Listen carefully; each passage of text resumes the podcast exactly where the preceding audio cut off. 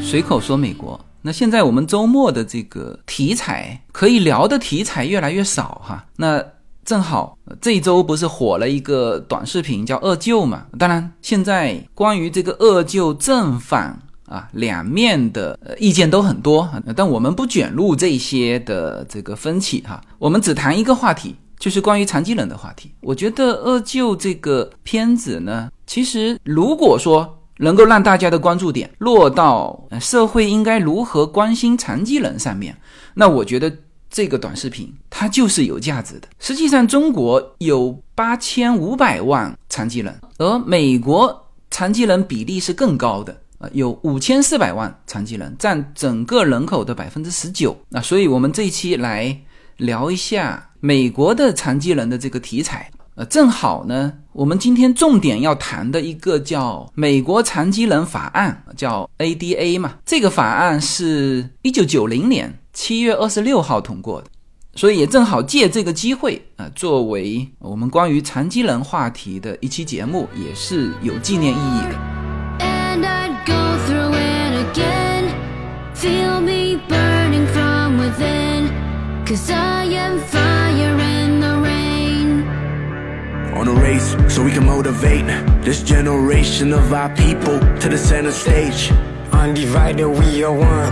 When they say the 刚才说了，美国有五千四百万残疾人， 这个比例是比中国要高的啊，因为中国是八千五百万嘛，八千五百万大概只占到百分之六，呃，除以十四亿的话，所以、首先大家就会发现，哎，这个美国的残疾人比例怎么这么高呢？呃，这其实是跟对于残疾人的认定有关。美国的这五千四百万残疾人都是登记在案的哈，也就是说他们是有残疾证的。呃，那之前听过我节目的也都知道，就是在美国呢，如果你有一本残疾证，我们当时是就不太严谨的说法说，呃，你这一辈子基本上就没问题了。因为美国社会和一些慈善机构给的福利，基本上可以让你这个正常的去生活，还有一些残疾人政策哈。所以我们首先要来这个对残疾人这个进行一个名词解释，就是什么样在美国算残障人士。那么这个在呃两个法案里面都有明确的界定，一个法案是一九七三年的叫康复法案。第五百零四条，另外一个就是美国残疾人法案，就一九九零年的，就简称 ADA 的这个美国残疾人法案的第二章就有这个界定。嗯，在美国，什么样叫做残障人士啊？定义就是指身体或精神上，哎，这个我们大部分人理解的是身体上，但是在美国是精神上存在严重的限制啊，也是残障人士。所以正确的啊是在美国的定义是指身体或者精神上存在严重限制一项或者多项主要生活活动缺陷的人。主要的生活活动包括了照顾自己、行走、看、听、说、呼吸啊，工作、从事体力活动和学习。那么可能严重限制主要生活活动的缺陷呃，包括了你看它这个第一个翻出来的，并不是我们常常看到的盲人啊，或者是这个肢体不健全的人。第一个是艾滋病，第二个是失明、弱视。癌症啊，癌症也是主要限制活动能力的啊。耳聋啊，耳聋这个熟知的残疾人哈、还有什么呢？还有糖尿病、心脏病啊，还有智力障碍和精神疾病，这一些在美国通通都算残疾人士。它这里面专门还点明了这个叫智力障碍跟精神疾病啊，他说这还包括了有身体和精神障碍史，就是你现在恢复了，但是你曾经有过精神疾病的，那么他们认为这也会严重限制一项或者多项主要生活活动的人。或者啊，由于实际存在的或者被认为存在身体或者精神障碍而受到歧视的人，不管这些障碍是否限制或者被认为限制其主要生活活动，这些都算残疾人。呃，这里有一些具体的数字哈，这也让大家就是更清楚哪一些是美国认定的残障人士，但是又不在我们原来认知的范围之内啊？呃，我们抽出叫成年的残障人士，就十五岁以及以上的这个公民。比如说，我举一个例子，听力障碍。他说有百分之七点八的人在正常的对话时有听力障碍。他这个七点八的分母是美国全体啊，那这个比例就非常高了。这里听力障碍的。就有两千多万，而这里面呢，我们说的那种聋子，就是全聋的，只有一百万。当然，它这个百分之七点八里面的听力障碍，可能还分多个这个残障的等级。但是呢，呃，你从这个数字可以知道，它包含了大量的就是叫听力障碍，而不是我们熟知的那种全聋的那种。还有，呃，视力，按照残障人士这里面登记的是。七百八十万人视力有问题，然后其中一百八十万人是完全瞎了。那也就是说，这个关于我们熟知的瞎子和聋子呢，它有一个更多的一个扩展。那另外三百三十万是行动需要轮椅或者其他工具。就是我们有的时候在美国你会发现，哎，这个残疾人怎么这么多？但是我们所谓的残疾人，可能更多是一眼看过去。比如说他是盲人，或者说他坐轮椅，哎，我们觉得 OK，这是残疾人。但是你看，从这个数据看，哈，呃，只有三百三十万和就是那些视力有问题的，呃，就是我们显而易见的，可能只占一千万，嗯，但是真正说发了残疾证的是五千四百万，所以大量的这个人其实我们是呃看不出来，但是已经我们看到的就很多了哈，就是。我待会儿会说到专门针对轮椅这个全美国的叫无障碍通行。那这个无障碍通行是，这又是我们可以看到的，就是包括就方便轮椅能够上下的一些环形的坡道啊，或者有一些电梯等等啊，以及这个是马路牙子，它都需要就是规定。Parking 就是停车的位置跟上这个马路牙子必须要有这个通道啊。那这些其实都只是针对这个三百三十万的呃这些需要轮椅的人，而更多的一个残疾人的社会服务，我待会儿会慢慢说到哈。那这些呢，就是属于我们能够看得见的叫身体缺陷，而精神上的，美国的这个。在五千四百万里面，人数有多少呢？有一千六百万。呃，这这就是说的叫认知局限啊。这个我跟叶子常常互相开玩笑啊，就是他说一句话，我动作不够快，或者是就没完全理解，那他就说我叫有认知局限。呃，然后严重点，这叫脑残嘛，是吧？那在美国，脑残是可以拿残疾人证的，是可以拿补助的啊。所以我们常常互相之间开玩笑，说是可以拿残疾证的，哎。那么这就叫认知局限，那还有就是叫精神或者情绪功能方面有缺陷，这个都算残疾人。嗯，所以这就是理解为什么美国发的这个残疾证是占到全国人口的百分之十九。好，那谈美国的残疾人保护啊，就绕不开一九九零年这个颁布的这个美国残疾人法。呃，之前当然有，包括那个康复条例的五百零四条里面也有对这个残疾人进行呃说明，但是现在整个美国社会建立起来的残疾人保护的非常全面的一个体系，呃，更多的是一九九零年的这个美国残疾人法，简称叫 ADA 呃。我们来看一下 ADA 的这个一个概述吧。ADA 是一项民法权。禁止在公众生活的所有领域歧视残障人士，包括就业机会、学校、交通以及向公共开放的所有公共场所和私人场所。嗯，那么这个是一个最重要的宗旨。那可能我们单单说。呃，禁止在公共生活的所有领域歧视残障人士。可能这样说呢，大家就会理解成是在比较虚空的尊敬和呃平等啊这种精神层面的思想层面的。但实际上它非常具体。比如说，我们。说到就业机会，你怎么体现说我这个就业机会并没有歧视这个残障人士呢？那这要非常具体。我们来看一看展开的具体啊，它其实就分成五章，也非常简单哈啊。第一章就是就业，啊，这个非常重要。我常常说，呃，在美国，美国的福利制度是托底的嘛，它和欧洲的那种全民福利是不一样的。在美国，你如果有能力啊，那社会的这个福利是不会倾向你的。中产阶级、高收入阶层反而是要更多的交税。但是呢，如果你是弱势群体，那么这就体现了美国社会的一个托底的一个政策。那么其中一个非常重要的就是就业啊，只要有。工作，而且在工作上你给他平等的这个工资，那么他自然而然就有尊严，自然而然就能够自信的生活和得到别人的尊重，也不会在婚姻啊各个方面就是受那种隐形的歧视。嗯，所以第一个就是就业，这个 ADA 美国残疾人法在就业方面啊，它的宗旨就是帮助残障人士获得与非残障人士相同的就业机会跟福利。这里面就非常具体哈，就是包括了拥有十五名或者更多雇主的公司，要求雇主为合格的申请人或者雇员提供合理的公共设施。这个就非常具体，而且不是停留在那种精神层面，就是你只要雇佣十五个人以上的公司，你的公司所有的上上下下的，你必须照顾到轮椅，照顾到这个。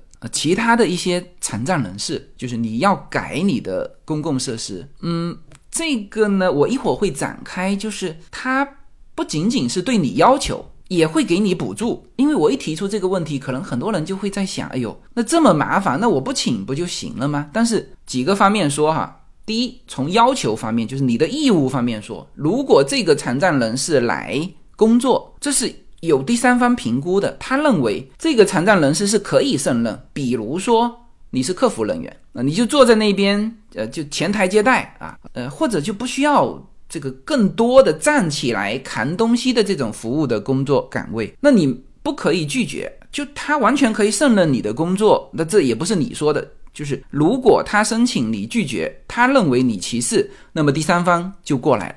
这个第三方基本上都是倾向于残障人士的，所以你这个官司是打不赢的。你说那我不想他来应聘不就结了吗？那你怎么个不想他来呢？难道你敢在报纸上写我拒绝这些人士吗？那你更是呃明目张胆的违法，是不是？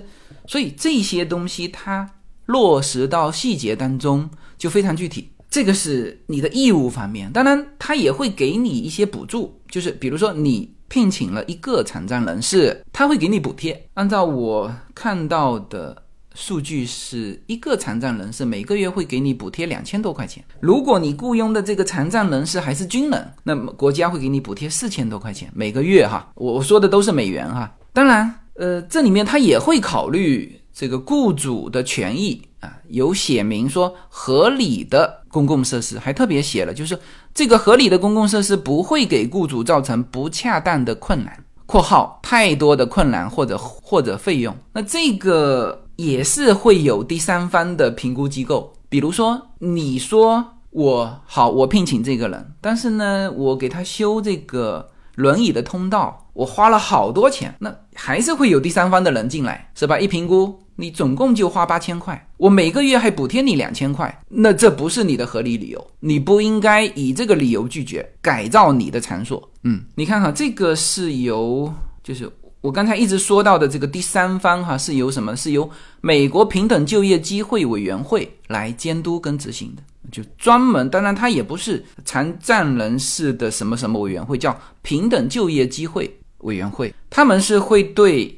啊，包括刚才说到的合理的公共设施流程啊，处理医疗检查和询问，并确定在存在对残障员工以及其他人健康和安全造成实质性的损害风险时，评估他们的这些直接威胁。所以这是第一个叫做就业环境。就业环境里面，我们刚才举了一个具体的例子，就是拥有十五名或者。更多以上的这个单位啊，这个这个公司，它需要做的这些事情都是非常具体。如果你做不到，有人制裁。这是第一，就业机会啊，这是非常重要的。第二呢，叫做公共服务，呃，这个公共服务特指州和地方政府啊。你看哈，禁止公共实体基于残障的歧视。那这个公共实体是什么呢？是由州和地方政府运营的项目、服务和活动，要求这些公共实体。啊，就是运营的包括项目、服务和活动要向残障人士开放。呃，你不要简单的去想，哎，那我就开放啊，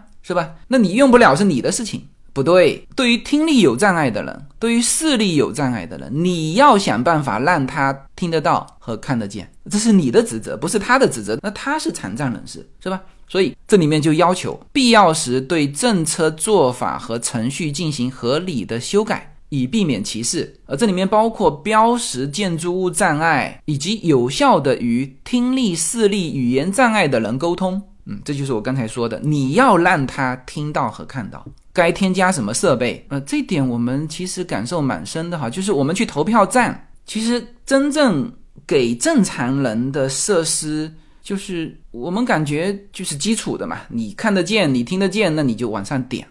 但是大量的这个投票的呃这个机器，有非常多是给到盲人的，就是他要靠触摸嘛。那触摸它这个触摸键又要很大啊。就他打印完，那还要靠声音，呃，就确认自己的投票是正确的，或者就是这一整套的设备给到每一个投票站点。如果是给普通人，可能费用就少非常多。但是因为也考虑到给这些残障人士，所以整套的设备就无比庞大哈，那也很科技化啊。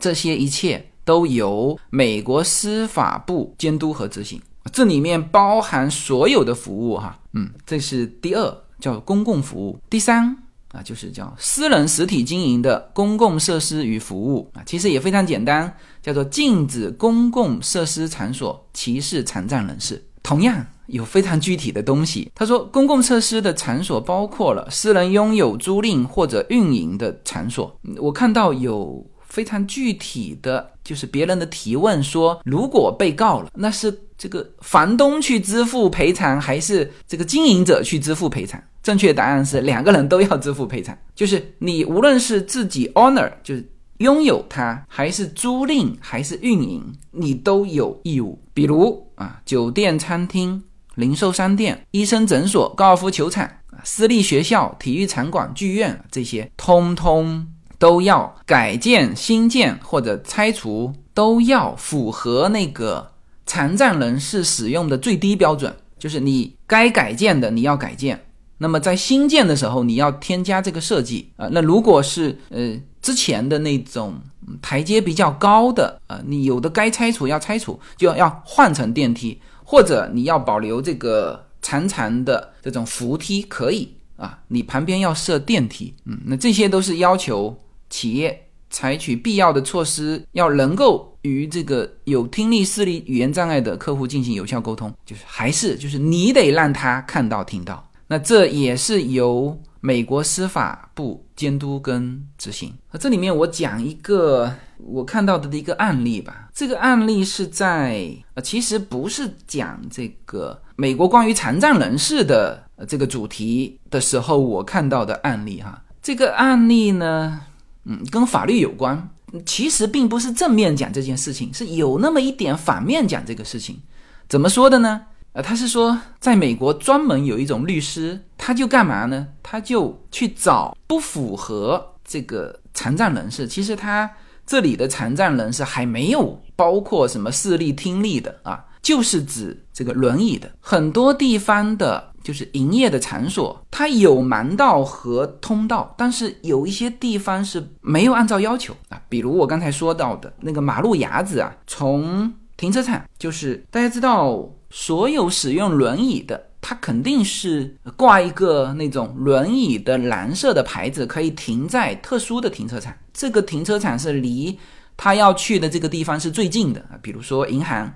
银行门口最好的地方啊，比如国家公园，国家公园最好的、最易于停车的、最接近那个路口的地方是给到残疾人士的。那么这些车子别人是不能停的，别人一旦停进去就是罚款几百块。呃，那这些肯定都做到了嘛，是吧？就显而易见的。但是呢，有一些这个商家，就是他轮椅下来之后，他下车的地方上那个马路牙子没有那个缺口，就是。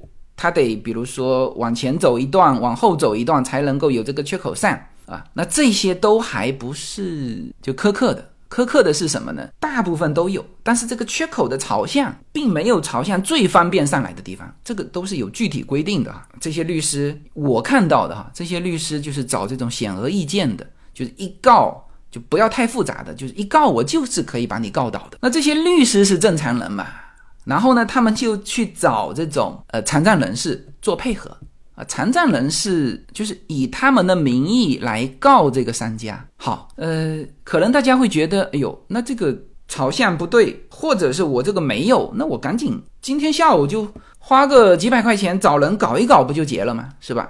不是，你已经被发现了嘛，所以呢，人家一告你，你是肯定败诉的。你那败诉了，你肯定会被罚款，罚多少钱呢？呃，也不贵啊，也是几百块。好了。那你就会问，那这个事情律师为什么去做呢？我就告诉你哈，就美国的这个制度啊，它的市场经济制度，它设计的叫做无利不起早。呃，当然有人做公益哈，但是更多的它是用利益来促成就社会的那个规矩、社会的那个流向哈。是的啊，经营者如果败诉被罚款只罚几百块，但是问题是他要去支付。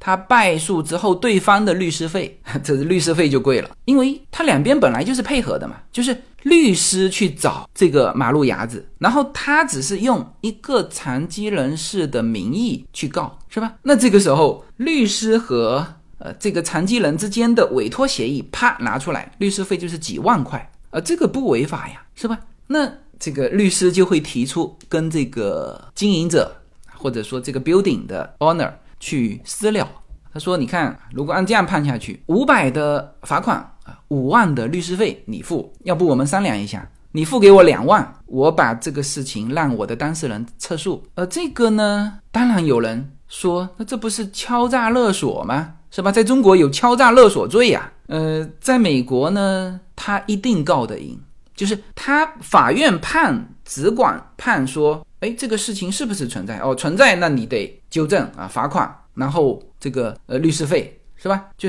这个事情出来，百分之一百这个商家就败诉，并且去支付呃一系列相关的这个金额，所以几乎所有的业主都会和这些律师私了，拿两万块钱。当时我看到这个案例的时候，其实并不是从残疾人的角度去去说这件事情的。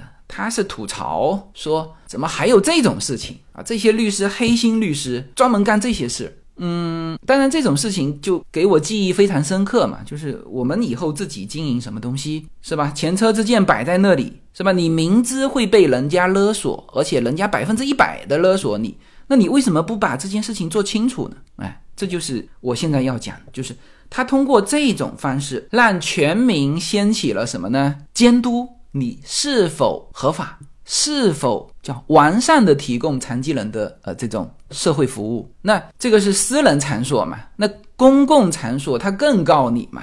所以就是有这么一批人，你说他赚钱也好，赚黑心钱也好，但是真正起到的效果就是对残疾人是有利的。嗯，这是第三个这个美国残疾人法的第三篇，第四篇就是关于在电信方面的通话。要求电话和互联网公司提供一个全国性的洲际跟州内电信的中继服务，让听力跟语言有障碍的人可以通过电话进行沟通。呃，这个我说句实话，我没看过这个设备哈，但是这个是一九九零年通过的法律，那我想它应该是执行了。至于它怎么让听力跟语言有障碍的人可以通过电话沟通，我回头好好查一查。但是这里面有。呃，他要求联邦资助的公共服务的公告进行叫隐藏字幕啊，由联邦通信委员会监督。那这个事情他肯定是做到了，至于怎么做到，我回头再查。好，第五是叫其他条款。他说他要求哈，整体相关的各种规定，包括了与其其他法律的关系、国家豁免呃以及对保险公司和福利的影响，因为这里面涉及到很多保险的内容，特别是保险公司绝对。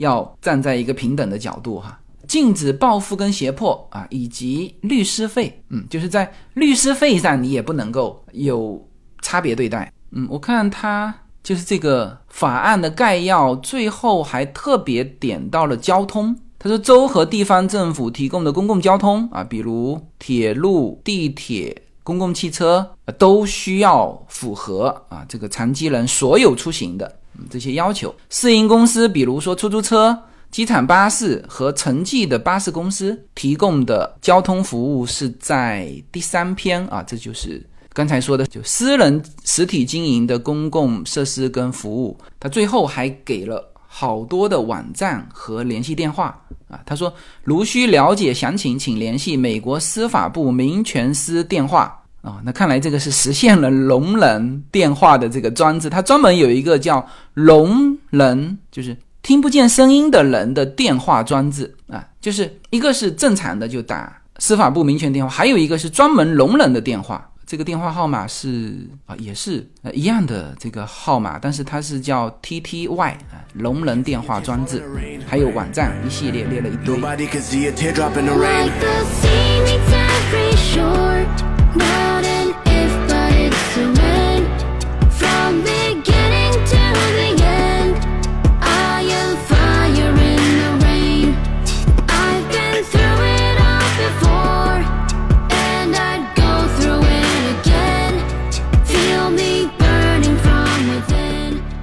这个是美国残疾人法案的简要，大家如果有兴趣，可以直接上美国劳工部的网站哈。他对这个 ADA 啊，就是非常非常具体的这个条例，嗯，包括了员工权利、雇主责任啊、雇佣残疾人士，这里有雇主税收优惠，嗯，这里就有非常具体的补贴啊，这里面包括了叫工作机会税收抵免啊，那这个给到企业的是以税收抵免的方式啊，那给到个人的是直接给到补助哈，嗯，你看你去细查就非常。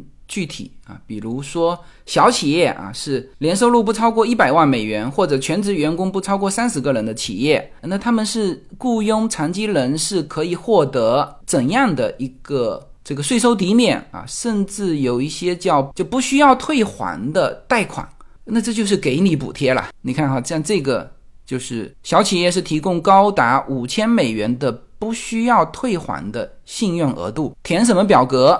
工作抵免是填八八五零表格，这个信用额度就是从银行这边申请，当然最后肯定是国家补了，是填八八二六表格。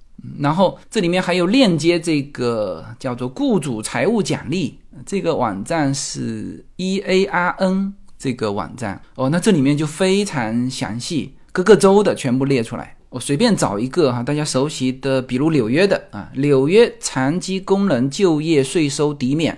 就是，就企业是有资格获得这个在残障人士就业的第二年，每人提供最高两千一百美元啊，等等等等啊，呃，这就非常细致了，大家自己去看哈。包括啊，兼职的也可以啊，就是那个 part time 的也可以，嗯，还有很多很多网站，就是它具体到企业应该怎样安装电梯。你看哈，这个。常见问题是我哪里可以找到一套完整的无障碍设计的 ADA 标准？就是你这个企业做这个叫无障碍通道和电梯还不能自己做，说我反正能够上下就好了，不行，你得还你还得按照这个 ADA 的标准来做。你看我这个点进去，它就非常清楚。二零一零年的 ADA 的无障碍设计标准在以下网站可以找到。把这个网站链接在这里啊，你该怎么做？然后这里面包含了很多很多，就是停车场标识啊，该怎么建造。所以现在我们看到的，就整个美国的你看到的，包括停车场、公共场所、通道，这是一个统一的标准，都是按照 ADA 的标准来做的。那么这个是美国残疾人法对社会的要求。这个社会包括了公共服务、公共场所、私营的机构等等等等。嗯，那么我们一开始是定义了一下，这在美国什么样叫做残疾人啊？就但那个定义是比较粗浅的定义啊。呃，你看这里就是这个 ADA 的全国性网络啊，它专门的这个 ADA 网站就写的非常清楚，定义什么样叫做残障人士啊？除了刚才说到啊，照顾自己。执行体力任务，其实就是行动上的嘛。刚才说了，看、听、吃、睡啊，这个就延展了更多了哈。走、站、伸手、举重、弯曲、说话、呼吸、学习、阅读、专注啊，专注也算。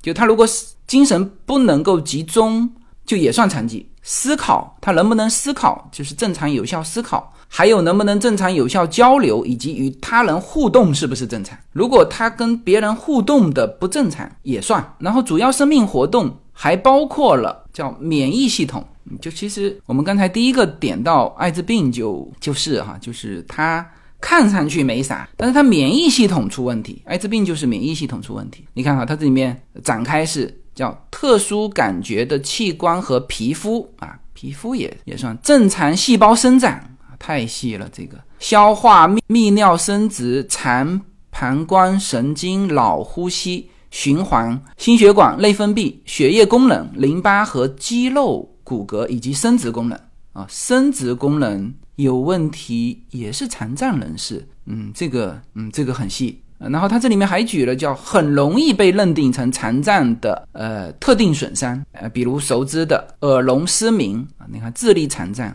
这个部分的身体器官的缺少，行动障碍啊，自闭症也算残障人士，癌症、脑瘫啊，这脑瘫我们常常说说的这个这是残障哈，癫痫也算，糖尿病也算，艾滋病刚才说过了，多发性硬化症、肌肉萎缩。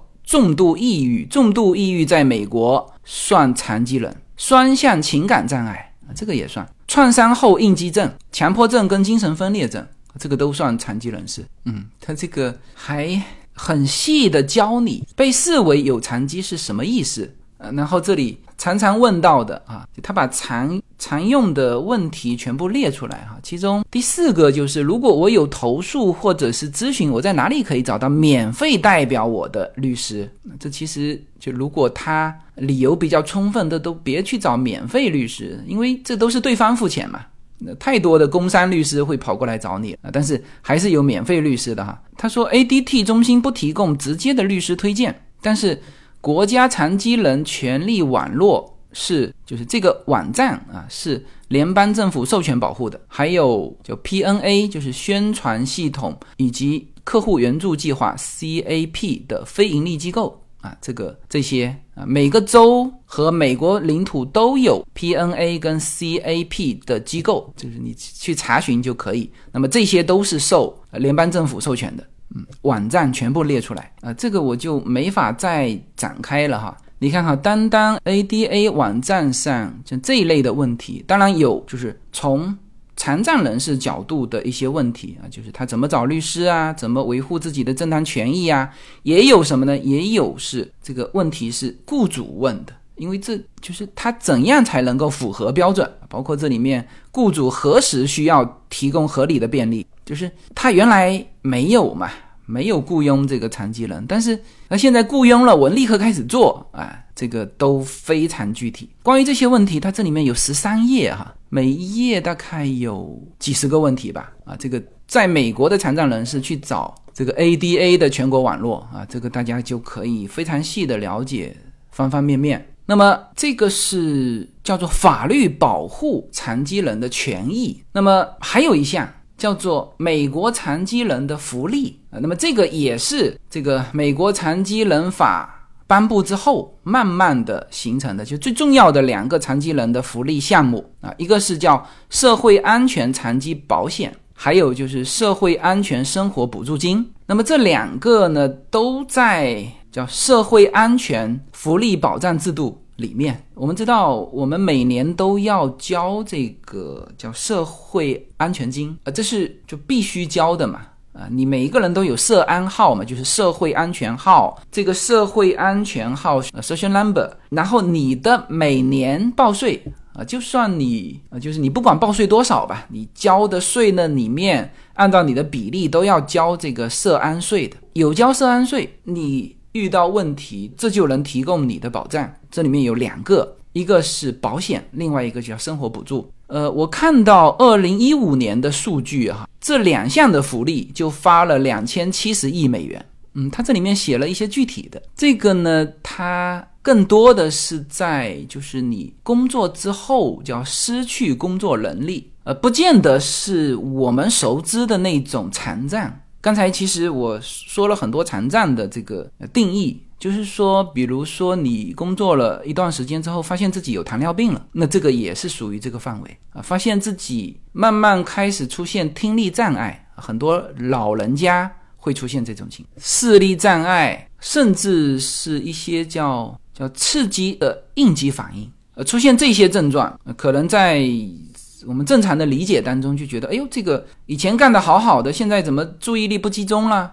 呃，或者是是不是有其他心事啊？这个现在工作做得不好了，跟别人的互动也不好，呃，跟其他员工的这个呃这个氛围也处理得不好，那就开除他吧。这不能开除，因为你要细细查，他有可能，他绝对有可能就是刚才列的长长的那个残疾范围里面。那如果他是在这个残疾范围里面，你是不可以。直接开除他的，不仅不能直接开除，而且你还要告诉他哦，你遇到这种情况可以向社会安全金去申请叫保险金。你看这里面又非常详细。呃，在美国呢，他是就是六十二岁到六十七岁可以退休，这个呃退休它是有一个范围的。就是你，你可以六十二岁退休，但是你觉得六十二岁我的社保交的不够，因为退休之后就不能再交社保了。那你的交的如果越多，你今后每一年领的就越多。那你如果长寿的话，那就是很划算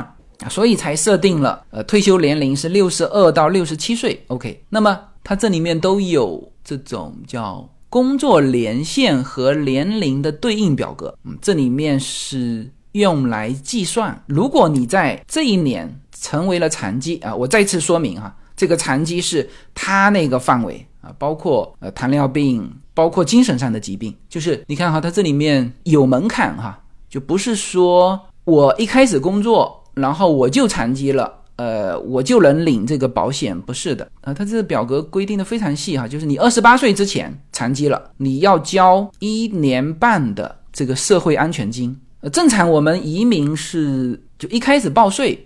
就开始交嘛，呃，那这个他有一个最低的一个要求，才能够领这个保险啊。三十岁是要工作两年啊，要交这个社安金，要交两年。呃，三十八岁要交四年，四十二岁五年，四十四岁五年半，四十六岁六年，四十八岁六年半，五十岁七年啊，哒哒哒哒，一直到六十岁要交九年半。嗯，我自己套了一下，我发现我还是符合资格的。呃，我四十六岁已经交了六年的社安金，如果我现在那种范围的残障哈，我是可以拿这个保险的。那么这个一个是你可以拿这个保险，第二呢是怎么计算啊？就是你拿多少？那这不是一次性的哈，因为你出现了这个问题，不见得说。你就完全影响工作，但你出现了这个问题，这个保险就要给你。那给多少呢？他这里有一个叫计算器，一个网站点进去，他举了个例子哈，我就不套我的了。他说，如果是一九七零年一月一号出生的人，现在成为残疾，他这个文章是一五年的，呃，那么这个大家就是。大概了解一下，比如说你现在呃一五年往后推七年嘛，那就正好是像我们这种一九七六年、七七年的出生的人，如果现在成为残疾啊，然后如果这个人呢是二十二岁就开始工作啊，年薪大概平均五万，那么这个人每个月可以从这个残障保险里面每个月领两千一百九十八块。如果当事人死亡，哦，它这个其实不仅仅这个保险是覆盖到你的个人哈，还覆盖到你的未成年子女和家属。哦，这个要来看一看了。如果当事人死亡，那么未成年的孩子每个月可以领到一千六百五十七块，而照顾孩子的配偶也能领到一千六百五十七块。然后这个配偶呢，如果退休了啊，每个月可以领两千两百一十块。也就是说，这个家庭最高。可以领取到保险金的是每个月三千八百六十八块，然后这个有一个计算器，自己把工作年限、什么时候出现这种残疾问题填进去，呃，这个保险金就很清楚自己可以拿多少了。那么另外一个福利呢，是叫做社会安全的生活补助金。我现在说的都不是商业保险，呃，因为我替叶子有买那种商业保险，就是嗯，一旦它出现生活上的问题，呃，那那个比这些要高得多哈，呃呃，其实那个也是很有必要的。那这个商业保险今天不展开，我们今天就谈叫社会的福利托底。如果你出现这个问题，就你原先交的 N 少的那个叫社安金，它能够给你什么样的一个保障？刚才说的是保险啊，保险就有每个月拿最高可以拿三千八百六十八啊，呃，这个是那个例子里面的哈，就是属于。那他例子肯定举一个比较正常的，就大概率的人是差不多这个比例。那另外一个呢，就是社会补助金。那么这个项目是指在低收入的老年人啊，那这个范围是就是涵盖了所有的叫丧失劳动能力或者是弱势群体吧。你看第一个他就指到叫低收入的老年人是六十五岁以上失明人士或者残障人士提供经济上的帮助。那么这个项目对于残障的呃定义就是十八岁以上失去工作能力啊，或者是失去工作能力的这种状况维持了十十二个月以上，那么这个都算这个生活补助金的范围。那么能领到多少呢？呃，这个也比较复杂，这个回头要另外计算器开起来算哈。总之，这个项目在一五年的福利支出是六百亿美元。I gotta confess. Like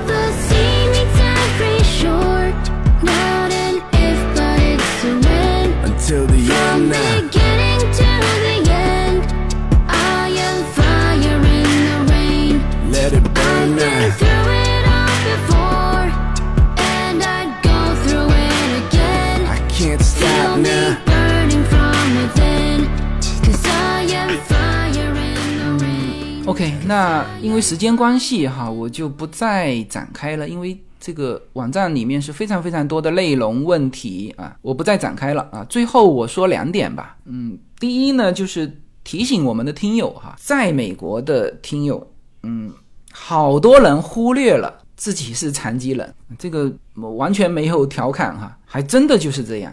我的一个朋友，他在浴室里抬脚过高，造成什么尾椎的脱落，那个时候还搞得特别担心，呃，那这个治疗的过程我们就不再细细展开了，因为这些是需要养的。我其实身边不止这一个朋友，好多朋友在到了一定的年纪哈，稍微脊椎有问题的都要小心这些，就是闪了腰啊，叶子也闪过腰，呃，但叶子是三天就恢复了，那这就算了嘛，三天恢复这就算了。但是我那个朋友啊，他一直到现在他还没恢复，大概一年多了，就是自己开车还是坐车呢？他这里会有挤压嘛？他是完全可以去申请残疾人的啊、只是你遇到这种问题的时候，你记住第一时间就要有正规医生的一个处方。而很多移民过来的华人、中国人，因为他有的时候不太去找这种老美的医生做处理、开药啊，都是找那个华人的按摩师。你像我们打高尔夫的，就是常常损伤嘛，那更多的就是叫做物理保健师。那那些呃，当然是程度比较轻的啊，但正常的标准做法就是，他一旦失去这个生活自理能力，第一时间就要找这个医生开出处方。然后他立刻可以申请什么呢？申请在自己的车子上挂上那个我们非常羡慕的残疾人标识，然后他的车子就可以停到那个残疾人停车位了。事实上，他也是叫严重影响生活，还不是普通影响生活。但是他始终没有去申请这个东西啊，这是一一种，就是叫肉眼可见的这种身体，或者说我们说短期的残障表现。呃，这千万不要什么不好意思哈、你确实是出现这种问题，而美国社会就有专门针对这个的提供的各种服务，是吧？你说我那不要这个呃什么生活补助金啊，是他肯定是看不上这个生活补助金的哈，呃，也不需要这个保险啊、可以，但是呢，但是你在很多地方都可以得到照顾，甚至你去迪士尼玩的时候。你出具这个东西，你是可以直接插队的。这对于残疾人玩一些什么项目是可以直接插队的啊。当然你会说，哎，你都残疾人了，还还玩迪士尼的项目，哎，这个就是观念上的不同了啊。就是美国的它整体做的这么多、这么多、这么多的事情，就是为了让你可以享受到。和平常人一样的生活，嗯，这个是一个，就是说你肉眼可见的残疾表现，你可能自己都忽略掉啊，忽略掉你所应该享受的服务，忽略掉你的保险金，忽略掉你的生活补助。第二呢，就是刚才我为什么把残疾的定义反复讲了两遍？这里面有很多疾病，精神障碍，什么应激性的精神问题，糖尿病，什么免疫系统的受损，所有的这些你去细细查，如果你有这方面的问题，都可以去申请。就还是那个意思，就是你不需要那些钱。我知道我们听友当中对钱都不缺哈，也不 care 去占用这个美国福利，但是你可以拿到那个停车位呀。你没有听错哈，你不是说你一定要坐轮椅你才能够拿到轮椅的那个停车服务哈，你有其他的这种功能障碍，你都可以拿到这个残疾人的。那当然这里面具体的我也不是太清楚，总之你得知道有这么一件事情。呃，这个是就美国的残疾人保护，我没有这种亲身经历，所以呢，只能是说，哎，我看到关于最近大家在讨论这个关于残疾人的。这个话题，我们今天也就做这个话题。我更多的是看美国残疾人保护法，以及我们身边的一些具体看到的一些公共设施呃，甚至是一些我们的雇主啊，就我们的朋友他自己是雇主，也会知道这些啊。刚才说最后讲两点啊。这个是其实是一个方面，另外一个方面呢，呃，也是综合我的看的其他更多的这个知识，我感觉，嗯，关于残疾人的这种治疗跟服务啊，在美国可能还是细致。呃呃，关于听力的障碍，我身边就有两个人啊，一个是我在国内的一个亲戚，那他几乎是叫全聋嘛。那我其实一直也在希望帮他找到一个就简单的一个仪器，看看是不是就能够改变。因为他其实是叫精神性的听力障碍，还不是生理上的。但是我们反正一直也在找哈，所以我对美国的那个耳机啊，就是增强听力的这个听力系统，稍微有看了一些这个资料。然后呢，我另外一个。朋友是一个我原来在 Temple City 的一个老邻居啊，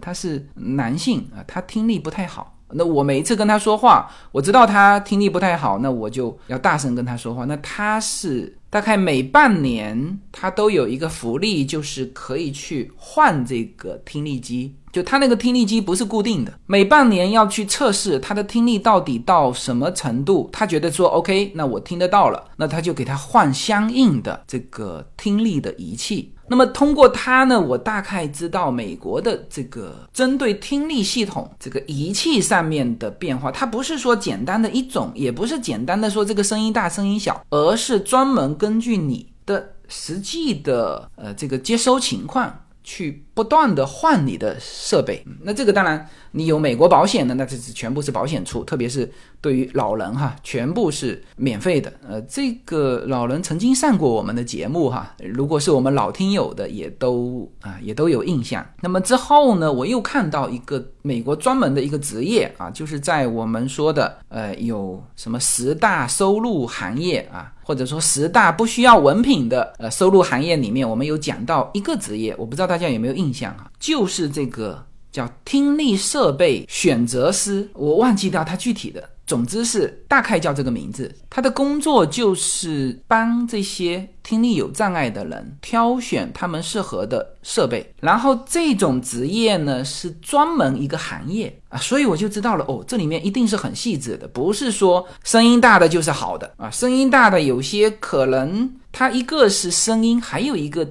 他我看过他那个行业的简介，就是就他这种职业是属于治疗和设备，就你又要懂得医疗知识啊，你又要懂得设备知识，所以他的这个点，我估计哈，就是他听力的这个点放在哪一个点，怎么调整啊，微调就有点听起来很像。那个牙科医生帮你细细的调你的牙齿啊，调到最合适的程度啊，所以这个职业是就我们当初看的就稳定性非常高，不容易失业，也就是它的供需是很平衡的，而且。呃，可能需求还更多，所以我通过这几件事情，我的感受哈，我的感受是，就在美国，他对于这种残障人士的服务，我们都不去说社会的尊重啊，呃，这社会尊重是跟你的。就业程度，你的收入是有关的嘛？就是，哎，我有工作，而且我工作还不比别人低，那我就是会获得一个平等的，就不受歧视的尊重嘛。呃，至少从经济上。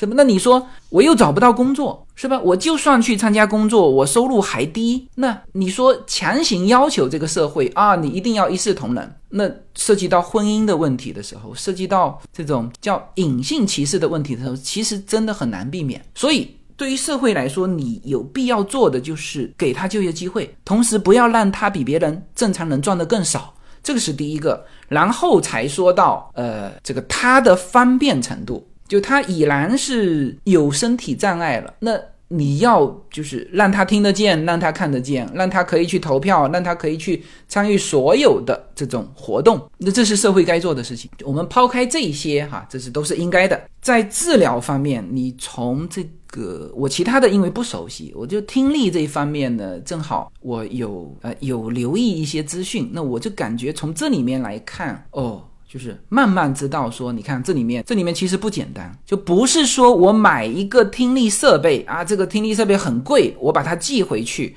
我就能够呃实现，或者说就能够帮上我的那个亲戚，它相当复杂，它每半年需要调整一次，要有专职的人员给你调整，那这个就。就是你如果不在这个体系内，你就很难调整，所以这个就无法达到就单纯设备能解决的问题，其实是就是还是一个体系的问题，好吧？那这期时间关系，我们就讲到这里。如果大家对这个题材感兴趣的话呢，评论告诉我，那我再去找相关细节的内容再分享给大家，好吧？那这期就到这里，好，谢谢大家。I am fire in the rain. I can't stop now.